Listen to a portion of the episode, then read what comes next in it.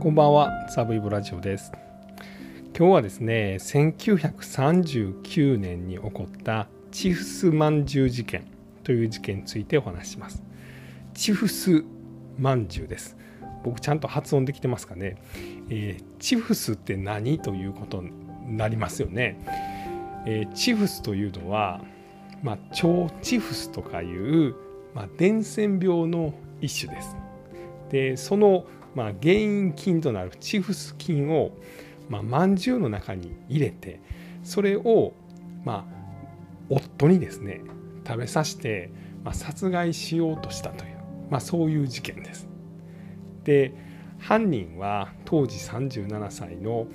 広瀬菊子という女でした。でこの女は女医でした。でその旦那、えー、佐藤幹夫という男なんですが、えー、この旦那も、まあ、病院の、まあ、副院長でした。で、まあ、内縁の妻だったんですね。えーと、正式に結婚はしてなかった、まあ、入籍はしてなかったんですが、まあ、結婚しましょうという約束をしてて、まあ、いわゆる内縁関係をまあ続けてたんですがその、まあ、嫁が旦那をチフス菌を使って殺害しようとしたという、まあ、そんな事件です。でこの事件のまポイントはですね1939年という,、まあ、こう日本が、まあ、第二次世界大戦がま始まっててですねそれから太平洋戦争に突入していくという、まあ、そういう時代の、ま激動の中に起こった事件であったということが一つそれと、まもう一つは、えー、この加害者側の女ですね、まあ、広瀬菊子という当時37歳の女医が犯人でした。でこの犯人はですね結果的に一人の人間を殺してしまったんですけれどもこの加害者側に世間の同情の気持ちがどーっといきまして、まあ、かなり軽い罪になったというのと、まあ、さらにこの加害者はその後、まあ、波乱万象の人生を歩んだとまあ、いうところですね。ではまずはですねこの事件がまどのようにしてま発生したのかというところを見ていきましょう。えー、1939年まあ、えー、世界はですねドイツがまポーランドに侵攻してですね第二次世界大戦がちょうど始まった年です。で日本はですね、えー、この5年もうちょっと前か、えー、日中戦争がもうすでに始まってて、まあ、満州国という国を中国に作ってました。で、まあ、ロシアとですねノモンハン事件というところで、まあ、あの中国の北側のモンゴル辺りでですね、日本軍の、満州軍と、ロシア軍が衝突したノモンハン事件とか起こったのが1939年です。でこれから日本は、さらにアメリカとも、戦争を仕掛けて、まあ、戦争の泥沼にマジで、まあ、突っ込んでいくというそんな時です。で、えー、国の中日本の中はですねもう食べ物がない物資がないだから国が、まあ、物価統制をすると、まあ、要は賃金とか物の値段を国以外の人間が勝手に決めたらダメよってことを言うんですね。まあ、とはいえ物がないので値段は上がりますでもそれは上げたらダメだから、え一般的なお店にはもう物はいかない、え闇闇闇となって、まあ、闇米とかですねあの まあ闇市っていうのがまあそこで物が販売されると、まあ、いうようになっていった時代です。まあほんまに大変な時代ですね。で、え、そんな時にですね、ま、神戸のとある小学校に、ま、ただでさえ食べ物がない時にですねカルカンまんじゅうをですね女性職員が持ってくるんですね。でこれ皆さんで食べてくださいと、え、家に実は届いたんです家でのあの家族だけじゃ食べられへんから皆さんにおすわけです。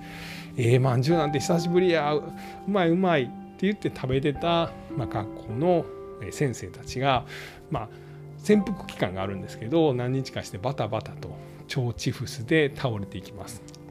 で当初はまこう集団感染なんかみたいな風に思われてたんですけど、まあ、どうやらこんなに一気に発生するのはおかしいしみんな女性職員が持ってきたカルカンまんじゅう食べてたと。それはまんじゅうに何かあったんちゃうかと。いうことになります。で実はこのカルカンまんじゅうはですね、えーこの佐藤幹夫という、まあ、とあるお医者さんの家に匿名で届けられたもんでした。でこれどこから届いたかというとデパートから届いたものなんですね。でデパートを調べると、えー、一人の女の名前が上がってきます。これが広瀬菊子当時37歳の女でした。でこの菊子はですね、えー、このまんじゅうが送りつけられた佐藤幹夫と長年、まあ、内縁関係にあります。いわゆる籍を法律的には入れてないけど、まあ、結婚の約束をして、まあ、いわゆる夫婦同然で暮らしてる2人でした。で広瀬菊子はですねもともと高知の方の名家の生まれでお兄さんとかもですね、まあ、町長をやってたりとか、まあ、そんな偉い人たちなんですけど、えー、この菊子は神戸でお医者さんをやってました。でお医者さんをしながら内縁の夫である佐藤を佐藤がですね博士号を取るために勉強したいと。で博士号を取ったら、ま、医者としても一人前になって出世できるから俺は頑張りたいんだ。というようなことを言って分かったわ。あなたが博士号を取るまで私は経済的に援助するわ。というので今のお金でま1000万近くをまあ、毎月15万とか20万とかですね、えー、援助してたんですね。でいざ4年ぐらい経ってでしかもですね、まあ、こう博士号を取るまでは、えー、俺は研究に没頭したいんだ悪いが別居させてくれということで、まあ、別居をしてですね、えー、この菊子は、まあ、病院で働きながら、まあ、その往診をしてですね、まあ、あの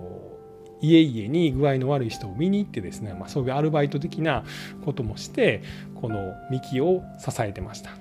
で4年後ミキオは、えー、めでたく博士号を取ってですね、えー、明石の方の病院の副院長になりました。で晴れてこれで結婚できるというふうになった時に、えー、ミキオは一点として「えきっこさんはまあすごい世話してくれて感謝はしてるけど結婚するにはちょっと違うんだよなみたいなことを言い出すんですね。で悪いがこれで別れてくれというので、まあ、手切れ金を持ってきます。であなたそれはひどいんじゃないと。私今まであなたを散々支えてきたのよとえー、キッコは言ったんですけど、まあ、この幹雄の家のですね両親も妹も、まあ、キッコさんいろいろ世話になったのはありがたいけど悪いがあなたはもう年も結構いってるから、えー、幹雄の嫁はまた新しい若いやつを取らせてやってほしいここは一つ幹雄のためを思って辛抱してくれんかというので、まあ、わずかながらの手切れ金をもらって、まあ、追い出されるんですね。で一時期、まあ、キクコは、まあ、こうそれでも私は一生懸命支えたんだからというのでまあ一緒にえー、ミキオの家に住まわしてもらって12ヶ月頑張るんですけれどもやっぱりこの家族からも冷たい仕打ちを受けてですね、まあ、最終的に心が折れて分かりましたと言って、まあ、手切れ金をもらって、まあ、2人は別れるということになるんです。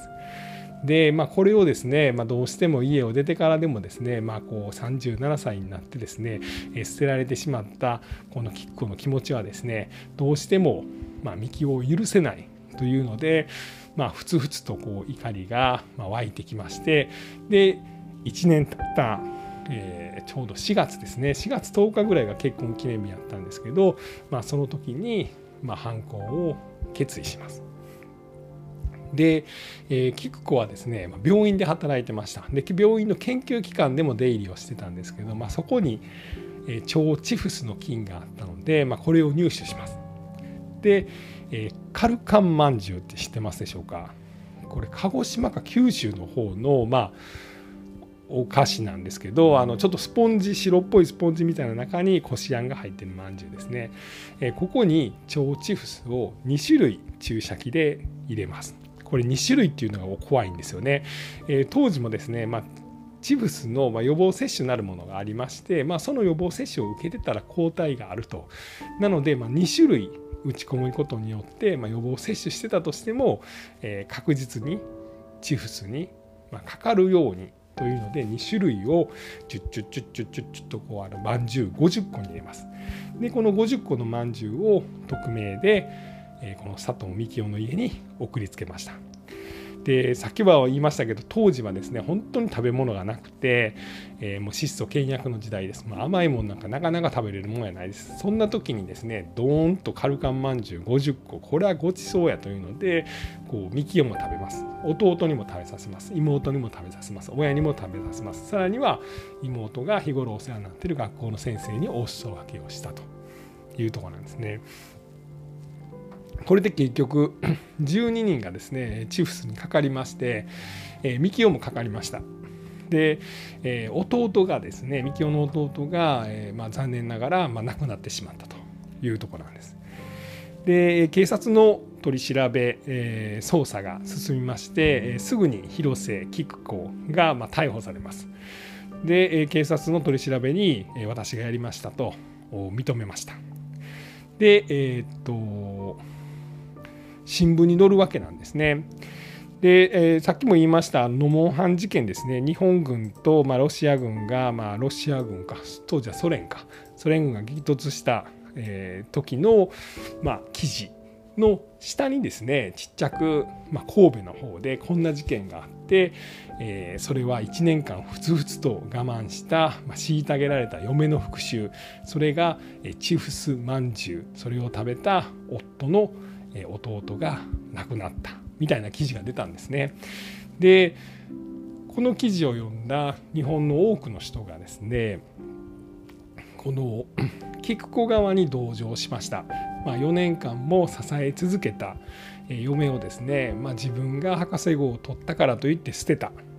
のはけしからんというので実際これ神戸の方の警察、えー、キックがま収監されてた警察にもですね電話がたくさんかかってきて、え、キックをまどうか、まあ、あの寛大な処置をしてくれと、まあ、それをしなかったら、え、鬼警察だということで、まあ、そういうなんか半分脅しのような電話もかかってきたそうです。実際まあ新聞もですね結構このキッコ側に同情的に書いたようなんですね。で、えー、まあこの博士号を取るためにこのミキオはですねキッコを利用したと。でキッコもですね、まあ、忍ぶべからざる者を忍び耐えゆるべからざる者を耐えた、えー、キッコの長き6か年にわたる、まあ、純情を捧げし夫、えー、その夫がまあ裏切ったことによって、まあ、罪が生まれた。まあ、みたいなことを書いたもんですから、えー、結構その同情が集まってですねで無期懲役が求刑されたんですが最初の判決はですねそれこそ、えー、5年やったかな？えー、と最初の判決が3年ですね。懲役3年でした。でこれはですね、えー、このチフスという病気の、まあ、致死率が、まあ、20%弱ぐらいって言われてるんですね。まあ今のコロナと考えたら、まあ、ものすごい病気ですけどね。2割ぐらい死ぬんですからね。今のコロナなんてねうん、なんか0.1%とかもっと少ないとか言いますけどね。でもこの腸チフスっていうのは致死率が20%ぐらいと言われてます。なのでただですね20%ということは100%死ぬ毒薬ではないと。だからその傷害致死に当たるんじゃないかというので懲役3年が出ました。たださすがにですね、まあ、言うても20%ですよね、まあ、もしかしたら死ぬ、えー、このまんじゅうを食べた人間は死ぬかもしれないというのは分かってたと。で死んでも構わないというので送りつけた、えー、これがまあいわゆるあの未筆の恋というやつでしてこれで殺人罪がある程度認定されまして最終的には懲役8年で決心してます。で、えー、結構はですね刑務所に入ります。で、まあ、懲役8年なんですけれどもその後の記録を見るとですね菊子はですね、えー、と中国にですね仮出所して中国にお医者さんとして行ってるんですね。まあ、日本でお医者として活躍して1939年に事件を起こしてます。でその後裁判があってですね中国に行ってるということは1945年の前にはもう中国仮出所して中国に行ってるということなんですね。日本が戦争を負けて、まあ、みんな引き上げてきたのが1945年なんでなのでおそらくですね刑務所にいたのはまあ長くても4年とか、ぐらいじゃないかと思われます。で中国から日本に戻ってきます。で日本ではですね、まあ、あんなまあチフスの菌をまんじゅうに入れて人に食わしたようなことがあったんで医師免許は剥奪されてましたしかし地元の、まあ、高知で市議会議員に立候補します。で、えーまあ、見事当選してですね。でその後、まあ、医師免許が復活しまして、えー、と記録に残ってんのはですね1979年の時点でえー、っとまあ記事みたいなのがあるんですけどそれがあの腸チフスを送った女医と、まあ、いうのがありましてですね記事がありましてですね、えー、それによると、えー、この菊子はですね満78歳になった今、えー、まだ病院に週3回行ってまあ、あのいろいろ地域医療に、まあ、携わってると、まあ、いうようなことが記事として書かれてます。ま、その後の人生はちょっと分かんないんですが、まあ、こう吉子に対する、え、記録の最後は78歳でまだ病院に、ま、通ってあの医療、まあ、医者として活動してたというようなことが残っております。え、で実はですね、えー、っとまあ、この事件はこういうところなんですけど、えー、このチフスの菌を使った殺人事件というのは実はまあ他でもありましてですねえっ、と1914年ぐらいにですね海外でオーストリアで、まあ、コレラ菌とかチフス菌を使った、まあ、毒殺事件みたいなのがあったんですけども日本でまあその後ですね、えー、埼玉の方でまあ、開業医がですね家族をですね保険金をまあゲットするために家族をこのチフス菌を使って殺したと、まあ、いう事件がありました。なので、まあ、当時はですね、まあ、こういった致死率の高い病原菌がありましたので、まあ、これを使ってですね、まあ、人を殺めるとか人を傷つけるとかいう事件が、まあ、ちょいちょい、まあ、起こってたとまあいうようなことが言われています。えー、今日はですね1939年に、まあ、兵庫県の神戸で起こったチフスまんじゅう事件についてお話をさせていただきました、えー、すごい名前ですよね。チフスまんじゅう事件。はい、えー、最後まで聞いていただきまして本当にありがとうございました。